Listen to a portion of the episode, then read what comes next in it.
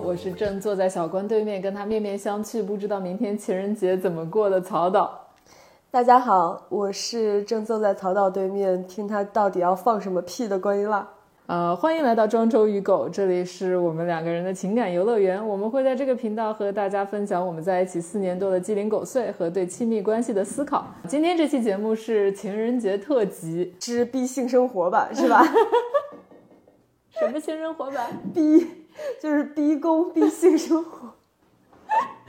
这期特辑想探讨一下，这个床死是不是拉拉，或者说就是其他在一起很长久的情侣的共同归宿。听这期之前呢，先跟大家讲一下，我们会说一些，嗯、可能会让大家听起来有点不适的话。在这些话出现之前，我们会先放上一个警报声。如果你听到了这个警报声，你可以将这个呃播客向后快进个十五秒到三十秒左右，把我们这段虎狼之词跳过去，继续听清水版的探讨。先聊一下我们我们有多久没有性生活了？此处未静音，我也想不起来了，不超过半年，对吧？应该不超过半年，不超过三个月，绝对超过三个月，差不多半年吧。我觉得没这么夸张。我觉得是你那个性需需求太旺盛了，然后以至于对时间出现了一些错误判断。我从 六个月判断到三个月，六个月没有性生活，我性需求太旺盛。其实哪个宇宙的性需求判断？其实我们俩刚在一起的时候也是有过激情时刻的。春天了，连猫都开始叫春了。嗯，你还想回忆一下咱们在一起刚刚在一起的激情时刻吗？我觉得不用回忆了吧，就是听众朋友们显然也不想知道那些细节的东西吧。不想知道吗？那大家听我们是听啥？只想听我们吐槽我们有多久没有性生活吗？对呀、肯定是只想听就是苦难。但我觉得最大的悲剧是曾经拥有，然后失去。如果我从来没有过高质量的性生活，那我也不会怀念它。哎，但我记得就是你记不记得咱俩刚在一起的时候，然后咱俩还没搞过，你突然跟我讲，你说你可以柏拉图吗？就是你这样问我，咱们两个一边喝着酒，然后在你房间的卧室，就是在你家的卧室，嗯，你问说小关，你可以柏拉图吗？你当时内心，我当时想，是不是同性恋就是呃拉拉友们之间，怎么个措辞比较合适？因为咱也从来就是嗯、呃没有过经验，我以为是不是就是柏拉图也是一种蛮实心的深度交流方式？然后你当时你当时答应了，对吧？对啊，我当时说可以啊，因为毕竟你也没跟女生。搞过。其实我当时的想法是这样的，我首先我是不想吓到你，因为咱们这边毕竟躯体十分的女性，而且又深知你从来没有跟女性有过这方面的这个经验，我怕你一时接受不了。其次就是我其实我感觉啊，那个时候二十九、三十左右，那个时候我甚至还以为自己是性冷淡，因为我确实这个一直以来，他这个体验都没有特别好，然后需求也不是很旺盛，所以我就想说，那既不吓到你，我也不用有一些嗯、呃表现上的压力，那我们不如柏拉图。但是我有时候又想，那你说女生和女生在一起，如果柏拉图的话，那跟好姐妹、闺蜜住在一起有什么区别？闺蜜在一起应该不会舌吻吧？舌吻柏拉图吗？柏拉图应该就是不进行最终的肉体交流吧？舌吻应该也不能算柏拉图了，我觉得柏拉图应该是纯精神上的爱恋交流。那听起来不是 QQ 爱吗？哎呀，这个我们之后再查一下，暴露了我们的这个 无知。但是是什么时候发生了转机？当天晚上，当天晚上喝多了，喝了瓶柚子酒吧，啊，然后看了个电影，对吧？嗯，然后就看上了床。一直就在床，你那个卧室它只有床，它还有啥？就一张大床。哦，就在床上看了个电影，电影没看完，我们就开始了不太柏拉图的行为，是吗？嗯，我有点记不清了，你你你多回忆回忆。我觉得就是具体怎么展开的，咱们就不说了。啊，就说我去他们家就是第一次过夜，因为我没有带换洗的衣服，所以我洗完澡就没有内裤穿。曹博的那个大内裤，我显然是也穿不了。内裤是不能借的呀，就算码合你说你有新的，哦，但是我就想觉得算了。后来你给我找了一条，就是你翻箱倒柜找出来一条黑色短裤，但它上面全部都是手指头粗的大大洞，密密麻麻的洞。它是一个设计，是一个运动短裤的透气设计。我当时，我当时觉得你是不是在对我进行一些什么暗示啊？怎么都是洞啊？那是我最想买的一条运动短裤。然后我们就穿，我就穿着那个然后躺到了，躺到了你的床上，我们一起看电影，然后看着看着就开始水到渠成。哦，水到渠成了。因为我喝多了就很容易断片儿，你也知道的。但是我唯一留存下来关于那一晚的记忆就是，我大惊讶。你说你从来跟女生都没有过性经历，但是你的这个技术等等啊，我第一晚没有，我第一晚有展技展现技术吗？我我那几晚记得有点混，因为就是一直在喝酒嘛。那你看你，既然你记忆都混淆，你还有有什么必要要求性生活呢？反正你也记不住。我能记住感受，我记不住发生的顺序。不是，关键是我觉得我可以讲一下我是怎么开始就是接受女性同体这件事的。嗯，就是从我们两个产生了情愫以后，我就一直为这此刻做出了一些小的呃了解和准备。我就去那个 各大的这种搜索平台上查女生和女生要如何搞，因为我又不想就是说真的到这一步了，就是你显得无知。我显得过于无知。嗯，就是我想要知道，就是每一步每一步都都怎么回事儿，我能不能也帮帮忙啊，出出力啊什么的。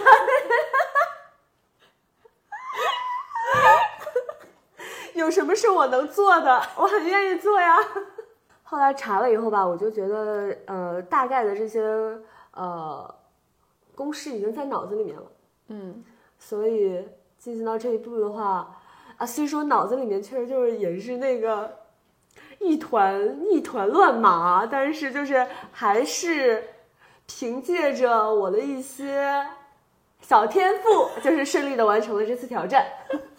我我在此必须要表扬小关的探索精神和这个呃网络搜索运用能力和他的这个天赋，因为我从那段时光中留存下来的记忆里，小关的技术太令人惊叹了，就完全不像第一次。他他有超乎寻常的娴熟的能力和对气氛的掌控力，就好像他在床上有读心术一样，他知道你要什么，知道你什么时候是感觉对的，知道这个节奏，就是一个那个天才。打断一下，知道别人要什么很难，但知道你要什么一点都不难，因为你把你要什么都写在了脸上，就怕我没看没看见，写的是那种大脸大字报。毕竟咱们这边脸部面积也是可以容纳更多字的。哎，可是咱们不是关着灯吗？你能看清？我想起来了，我那时候卧室没有窗帘儿，嗯，万家灯火的光芒打到了你的脸上。所以说我其实我前三十年一直觉得自己是性冷淡，但是小关那一夜把我尘封了三十年的大门给打开了。听起来像洪水猛兽放了出来，好吓人啊！早知今日，何必当初？那那个时候就是刚刚打开大门的我和出场女生滋味的你，都是有点不受控了。总之就是总结一下，我们曾经有过一段激情如火的岁月，但那岁月已经一去不复返了。关于辣，到底是为什么呢？不是，就是那段激情，我觉得是透支了我的身体，因为我在那段以后我就大病了一场。我怀疑你指尖有毒，大病啊！人的这种免疫力啊，还有皮肤屏障大崩坏。那你这让观众要怎么联想咱们的这个激情程度？呃，这两个之间就是不成就是正相关性。嗯，但总之就是因为突如其来的激情导致了身体免疫屏障的破坏，嗯然后就大病一场。病的时候肯定是没心情那个什么了，嗯，然后我那个刚刚打开的大门又关上了。没关严，经常就是里面跑出来一些怪兽，怪吓人的。但我但我记得是我的大门先关上的，在你病好了之后，我就有点关门了。然后，呃，经常是你，我那个时候对你很幽怨啊。嗯，幽怨于就是这个性生活的频率太低，但那个时候也没低到哪儿去，跟现在肯定是没法比。那个时候，嗯，最迟一个月也得有一次吧。我觉得是那个时候我工作太忙了，那是我这个博主事业的上升期。这个人的心思一旦在工作上面，然后。每天又当外卖员儿，又去当，又去无人区，不，哎哎，等等等，我哪有体力在？等等等，嗯，你当外卖员的时候，咱们两个感情也是如胶似漆哦。因为那个时候我们就是显然把你的这个日常扮演的角色带入到了我们的卧房里，你记得吗？你还穿着你那个像小蜜蜂似的外卖服，好吓人啊！你再想想，太吓人了。而且小关很过分，就是他，我们我们当时是很认真的在进行一些角色扮演。不，当时我们已经就是走下坡路了，所以在用这些剧情来尝试挽救我们的新生活。我印象特别深，有一天我们并排走在三里屯的路上，然后就突然开始为当晚的人物做小传。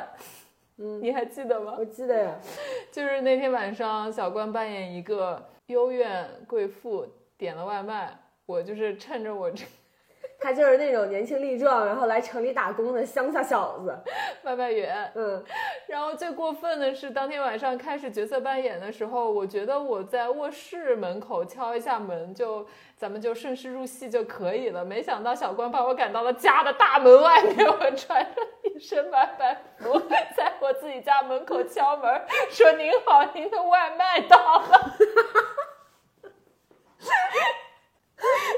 咱们这边讲究的是真听真看真感受啊！我们人物小传都做的可详细了，几百字是有的，每个人物，嗯，全部融入到了表演里面。但那应该是我们最后的一些积极努力的尝试了，嗯，之后就是转入了一个漫长的沉寂期。沉寂到什么程度？我记得你当时对我怨气特别深，经常看我不顺眼。然后每当我就是好不容易打起精神来，咱们进行了一次性生活之后，你就会看我顺眼两天，然后又转入不顺眼，甚至威胁我说，如果我再不满足你的那个需求的话，你这个年轻的身体咱们就要 open 了，姐。正常以我的年龄，我十天内应该是要有八次性生活的。你欠的我这些性生活，你拿什么还？你有履行你的义务吗？所以后来有一个为了一个挽救方法，小关那年生日的时候，他生日礼物中的其中一份是十二张券儿，操操券儿，做操的操啊，操操券儿，每个月限定一张，每一张都是我手画手绘的，然后上面有当月的那个戳儿，有那个小关。留存到信封里，每个月可以拿出来一张使用。这个他一旦使用的时候，我就要无条无条件的，嗯，进行一次性生活服务啊。听起来是很浪漫的，但是我也不是，就是说像那种非洲大草原上的野生动物，就是说这个交配期来就就就开始。咱们这边走的就是一个氛围感路线。你把它作为就是做成了一个任务，嗯，呃，或者一个准确的日期提上日程，其实我觉得还是蛮消解这件事情的浪漫性的，嗯，那我们到底为什么不再深度交流了呢？是啊，我也想知道到底我们为什么不再深度交流了呢？我们到底是从什么时候连一个月一次都没有了？搬来上海之后，是吗？是的，刚搬来的时候好像还好，因为我记得我们还测试过这个房子的隔音问题，因为旁边住着小陈、老陈和 Larson。那你觉得就是应该是跟工作有关系吧？尤其阿姨好像来了上海以后，咱们一次都没有了，对吗？如果我妈来了一次都没有了，咱们就已经有八个月没有过性生活。那应该也不是吧？我坚信我们半年内应该是绝对有一次性生活的。应该是吧，虽然我们都想不起来那一次是 什么时候，都发生了什么。我觉得其实跟咱们俩睡睡觉时间不一样有关系。比如说，一般我在这个想要交流一下的时候，是可能凌晨一二点钟，这个时候曹温早已进入深度睡眠状，深度交流个鬼啊，梦里见吧。嗯，我觉得跟工作也有关系。我觉得是因为搬来上海之后，你自己工作也忙起来了，嗯，然后。我那个时候工作也挺忙的，然后两个人一旦都忙起来了，这个就没什么体力，没什么精力了，脑子里想的全都是天哪，我又被催，而且你特别喜欢半夜工作。嗯，小关是那种，就是说，我说我今天给你交大纲或者今天交文案，他要等到今天晚上十二点以后躺在那个床上，然后开始写文案，开始写大纲，然后跟 PR 说，你明天早上醒来上班之前，我肯定给你。对我说你放心，你明天睁眼就能看到，我是这样讲。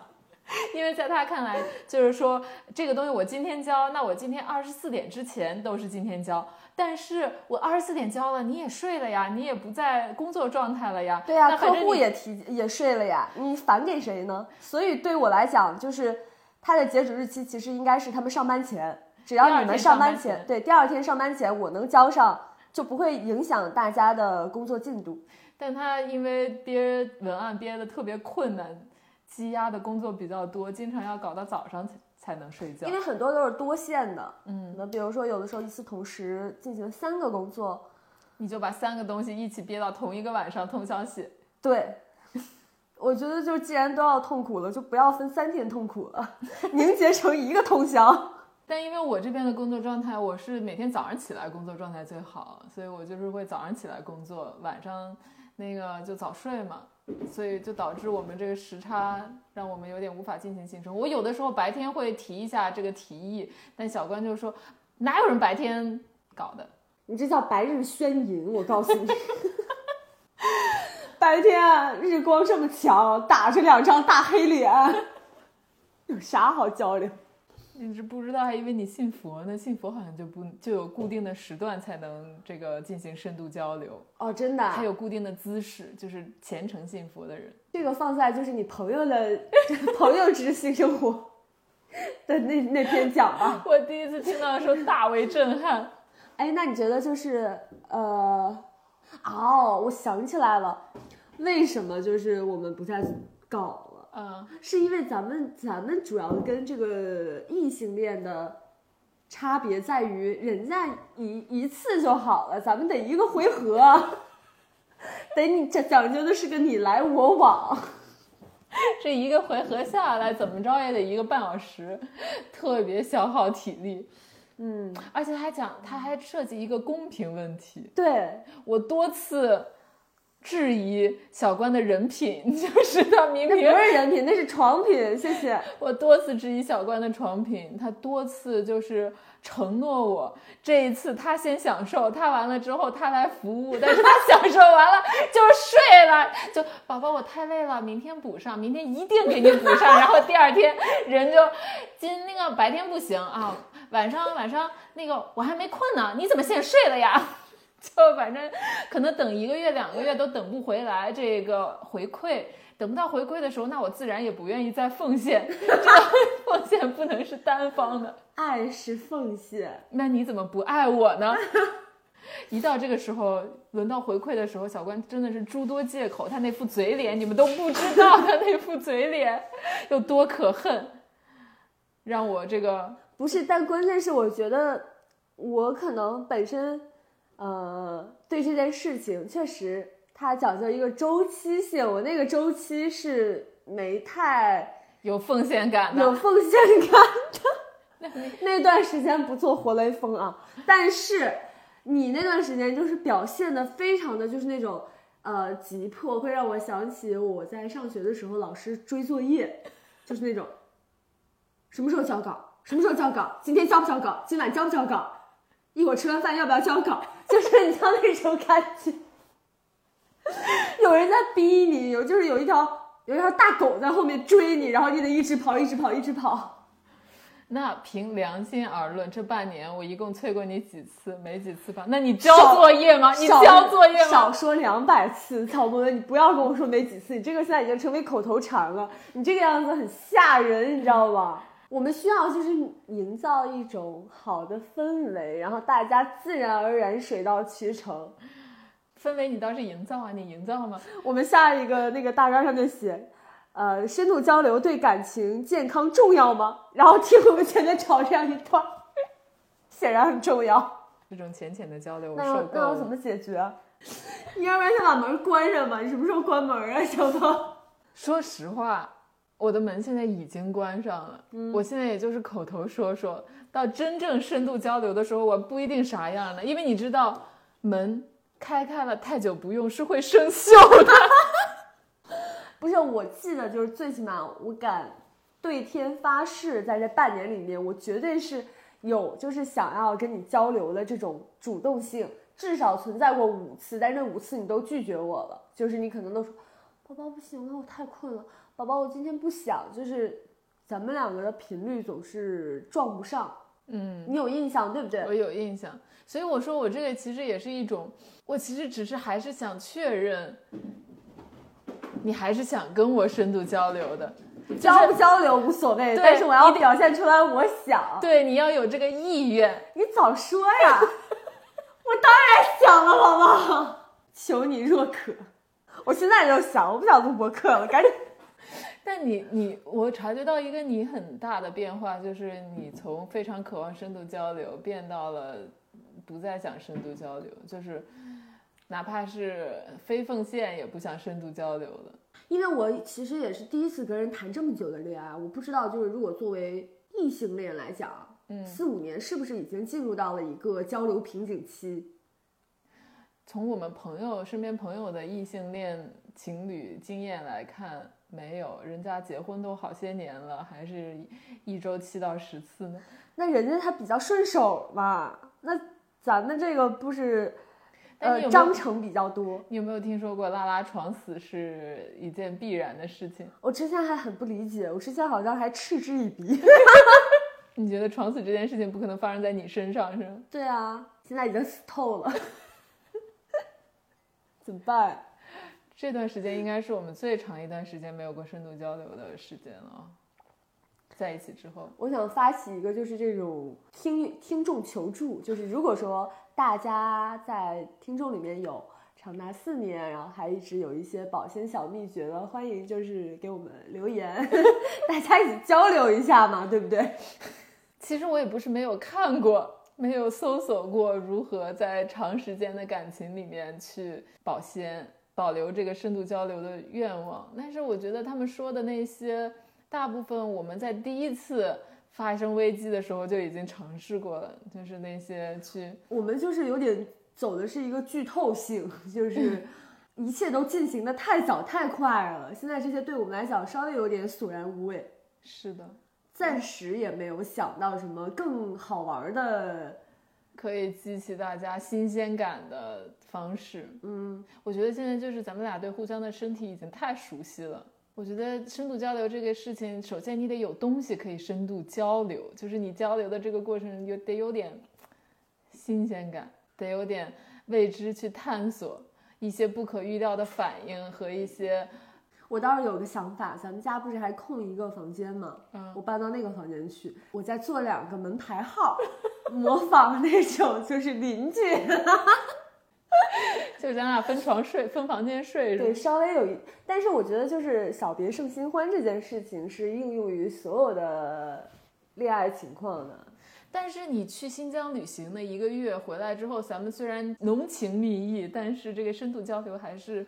没有存在啊？为什么呢？我觉得是不是因为就是呃，你我我我有一种猜想，可能是因为我们一个是在一起的时长已经四五年了，嗯，交流的频率确实，你不说这两年吧，前两年也是呃逐渐下降，不是前两年也是很高频，我们就是感情基础打得也很好，很亲密。再加上我们是同性，所以我们其实思想上面是可以同频的。所以这跟深度交流频率降低有什么关系？就是你可能达到一种亲人感、亲昵感以后，他这个欲望上面就会下降吧。我觉得就是太熟悉，并且，嗯，咱们什么都在一起，二十四小时都在一起，就没有一个创造激情的空间了，而且没有一些不可预料性。我觉得咱们初期就是深度交流的时候，最对我来说最好的部分都是我不知道你下一秒是什么感受，会有什么反应，一切对我来说都是新鲜的、可探索的。然后我们也在不断摸索，怎么样让我们这个深度交流更有效、更好。但是现在你能预判喽？现在其实是能预判的，我什么交流方式，你什么反应，这都是能预判的。太熟了，那我变换一种风格，你早说，我可以，咱们这边可以按需调整。但是不真诚的表演是最大的那个，它也不是表演吧，就是比如说这个是我常规的一种表现表达风格，我可以换一种，你尽管你尽管说就行了。那你真的就觉得这个你对性生活这上面的怨言，包括我之前的一些牢骚，有影响我们本身的感情吗？我觉得其实是没有了。我们是在强颜欢笑吗？强装恩爱？你觉得有影响吗？我真觉得没有。嗯，就是但是确实是会看那个人不顺眼一些，这个我承认。就是一次良好的深度交流之后的第二天早上，你会觉得枕边人无比的英勇，就是呃，好了，你就是为我做了一些贡献以后，我愿意包容一些我平时看你不顺眼的缺点，让我对你变得更宽容。是的，但是如果说你没有合我的心意的话，那你第二天你等着吧你，老娘绝对是怎么看你怎么讨厌。我觉得就是重点也不是说交流本身，而是任何人都不喜欢被拒绝。嗯，是的，因为在性里面，其实如果被拒绝的话，很容易就是会联想到你是不是对我不感兴趣了，你是不是不爱我了，是不是我自己的身体没有足够的魅力了？就是既然这样说，你还要抱怨我对你的诉求吗？什么诉求？深度交流的诉求啊！小王，你知道你整个人就是魅力四射，这点显然也不需要我这样一些小小的 努力。多人喜欢你，拉拉 icon 哎，你在说什么东西？你在招人骂吗？啊，那我们今天就录到这儿吧。祝大家情人节愉快。我怎么觉得意犹未尽呢？那你还想聊点啥？你说。我还想聊一聊，就是异性和同性之间性生活这件事情。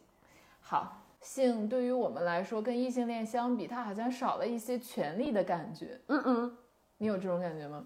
我有。其实很多，比如说我会跟你做的事情，我是绝对绝对不可能在呃异性上面施展的。比如说，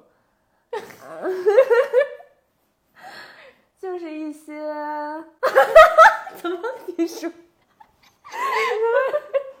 你这个太歹毒了。哎，那你呢？你是不是也是这样啊？你给我来就是说一下，比如是什么？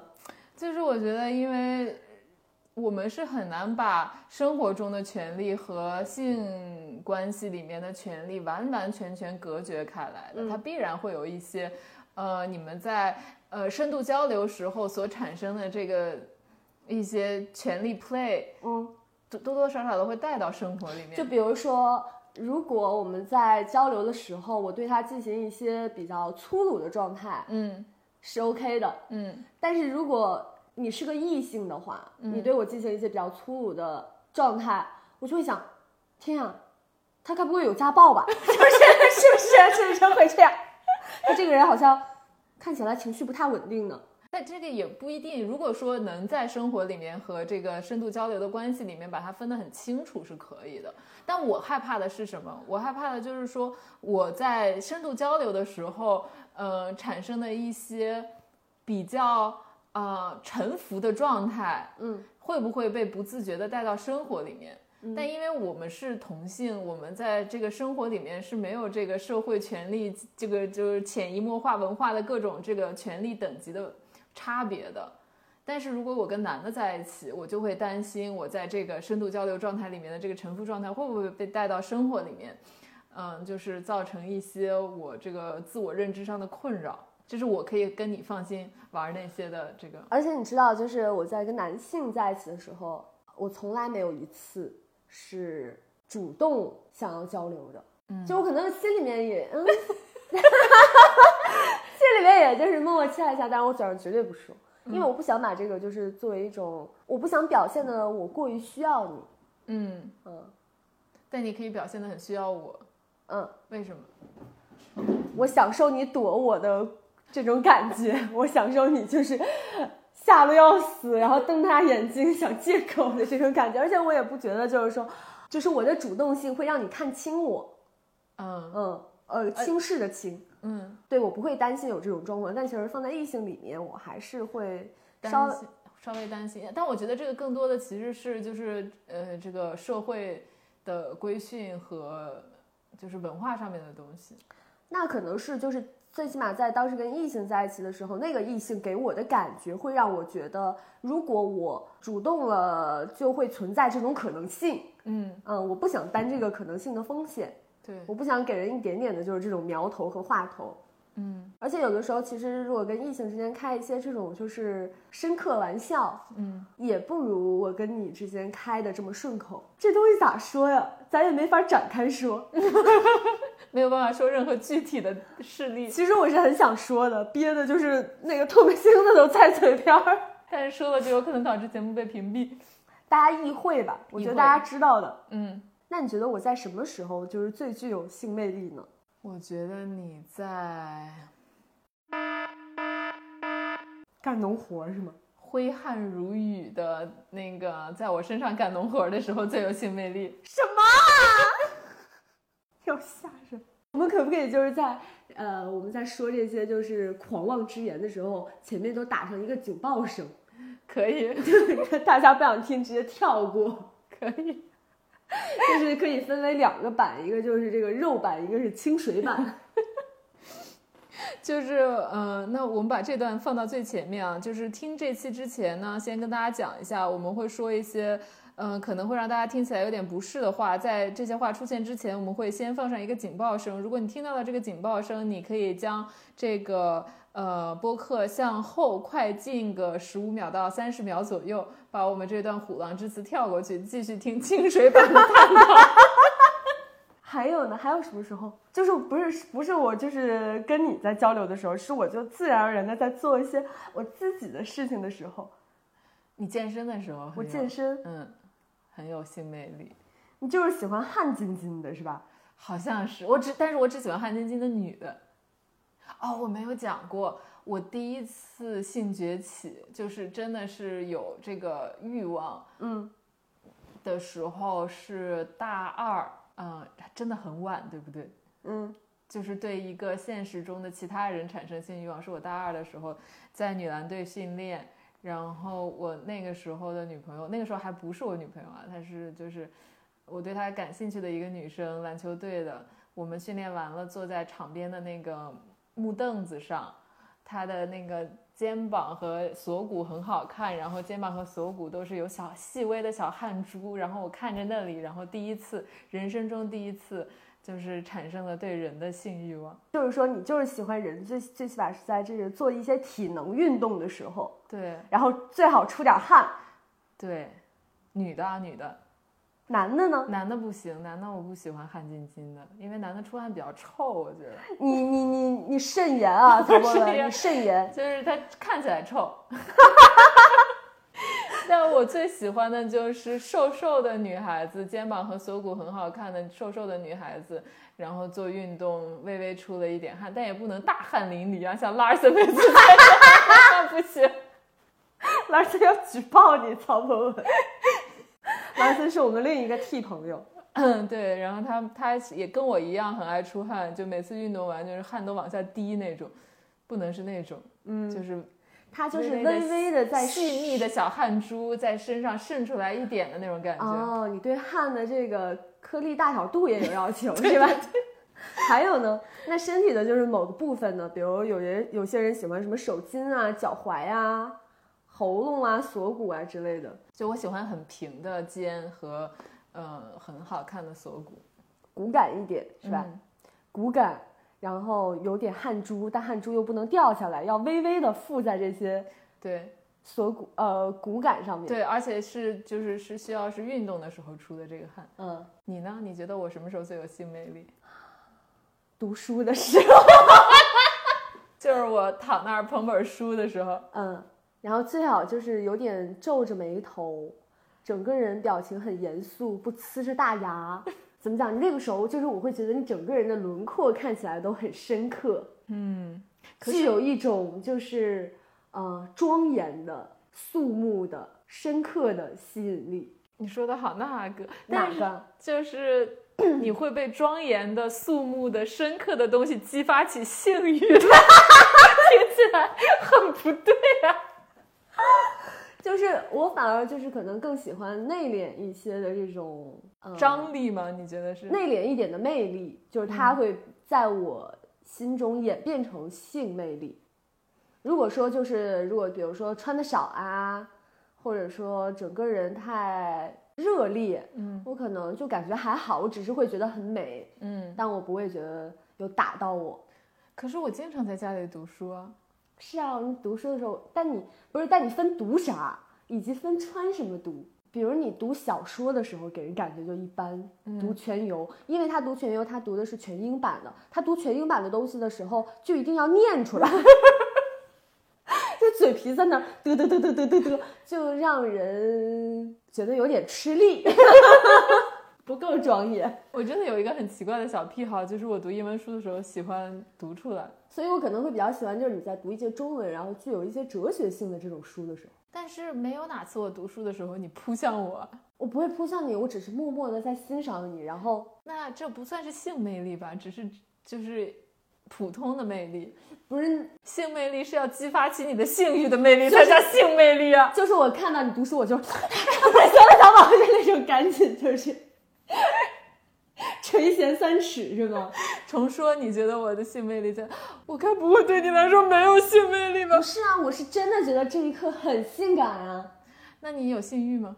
我有性欲啊，但我不想打扰，就是那个时候的你。咱们这边没有那种，就是看到某一个呃画面就 不行了，我那就是 没有啊。但是我还有一个就是还蛮蛮奇怪的性癖，嗯啊、这个是我在男生身上发现的。初二的时候，我们班有一个朝鲜族的男生，嗯，他也不知道他妈给他用的什么洗衣液，爆香。他哪怕就是他在打篮球的时候挥汗如雨的时候，他整个就是以他为中心点往外就是蔓延，可能大概高达两米半径啊，都是香的，都是香的，爆香。你就有性欲了，然后他走到哪里，就是他一路在那个教学楼的走廊里面这样走散发，香气，就是一个移动的，然后热腾腾的那种香气，你知道吗？听起来像个移动香薰炉。当时真的就是对这个，就是还觉得主要是很罕见，你很难就是在，男性身上我很，想慎言啊，但确实谁也堵不住我的嘴，就很难很罕见，就是在一个，尤其是还不是说社会型男性，就是初高中，感觉应该是男生最臭的时候的，你懂吧？我懂。非常的罕见，就是我当时就明白为什么乾隆会喜欢香妃，真的，真的就想就是想那种猛着就是冲着他那个校服吸，太香了，自愧不如。那我想问问，就是除了这个精神力上，读书的时候对你有性吸引力，我的肉体，我的就是平常其他的状态，还有任何对你有性吸引力的地方吗？此处没有静音，我觉得你侧脸还不错，但你现在是拿正脸看我，那我侧着跟你聊。因为呃，我觉得不是单单的某一个身体部位，而是你在做什么的时候，我除了读书，还有做什么的时候？嗯，修东西，搞汽修啊什么之类的。让我想想啊，一个是这个读书、修东西、走保险，走保险，对对对，帮我处理，帮我处理一些大事故的时候，当场就是立刻跟你舌吻。还有你在算题的时候，就是你脑子里面在那块儿心算的时候，听起来你真的是只喜欢我的大脑。如果说你的大脑可以外置的话，我应该会就是垂涎三尺。但是你大脑它放在里面了呀。喜欢你的大脑，你会觉得是个不好的事情吗？嗯，那也没有，确实总比听起来喜欢我的大胸要深刻的多。你喜欢过我的大脑吗？你古灵精怪的时候，我也很喜欢呀。你帮我处理人际关系的时候，我也喜欢，你觉得魅力四射？魅力四射，你是说我古灵精怪，就是对你说一些命话米话的时候，你觉得魅力四射？不是，是你就是接一些很好笑的话接得很快的时候，啊，就是像上课的时候，在老在课堂上接老师话茬的那种。你不会觉得烦人？你觉得魅力四射我？觉得还挺，我一开始觉得挺烦人的，后来可能是习惯了，只能就是催眠自己，我喜欢这样的小宝。改变不了的就去接受。其实我上一次邀你一起去看那个表演，也是想说，就是给生活加点料，看看能不能激发一点。结果我们上一次看的是那种绳结，对吧？是叫绳结表演吗？绳父绳父表演去了以后是很精彩，但是太复杂了，感觉就是永远学不会。永远学不会。他们可能在这上要打至少三十个结，都是活结。啊，现在要澄清一下，是一个非常健康的神父表演，就是，嗯，没有色情元素在，嗯。大家都是穿的很整齐的，完全什么都不露，就是一个技术交流会，嗯，大家都正襟危坐或者站在旁边端着酒观赏、学习、交流的这种。说实话，我们两个看这个表演都没有被激发起太多的我。觉得我最受不了的就是他这个神父吧，还涉及到一些物理。一些定滑轮和动滑轮的应用我用，看着我说，是是你在搞什么啊？干嘛深刻交流还要动脑子啊？什么意思啊？哎，你说会有人在动脑子的时候就是感受特别好吗？会啊，真的吗？对啊，很多人都会在动脑子的时候感受好吧？就是比如说你把我拿绳子缚起来，然后我在那块儿，我说我小宝真厉害，这个平衡搞得真好，这个力的力的力的这个分布分布分配实在让人太舒适了，是吗？不是我的意思是说，就是施展这门手艺的人嗯嗯。本身，他应该就是边施展边赞叹我这次太厉害了。哎，你知道那就是那一天晚上不是一共有三个小组嘛？嗯就是三个神父老师，嗯他们同时在进行呃他们的神父表演，每个人嗯可能表演的这个就是体式都不太一样，难度系数也不一样，但是你能够很清楚的感到那些神师他们的技术水平也是有区别的，就是有的你能够看到他边绑然后边说，就是边说坏了坏了，糟了糟了，就是你知道他脑子就是能感觉到他在动脑筋，然后有的因为就是技术比较好，所以他是很沉浸，就是很艺术性的，对，然后就是一切都是行云流水、胸有成竹状。然后有些人就是那种，完了，绑什么来着？下一步是什么来着？这样这样对吗？就是你知道他能感到那种，我在算题。以上这些都是我们对于不了解的神父艺术的一些臆测啊。就是那次是我们第一次看这个表演，嗯，就是如果有说的不对的地方，这个圈子里的人多多海涵。不是，那这个情人节呢？这个情人节我们可以做点什么吗？这个情人节，吃好喝好吧。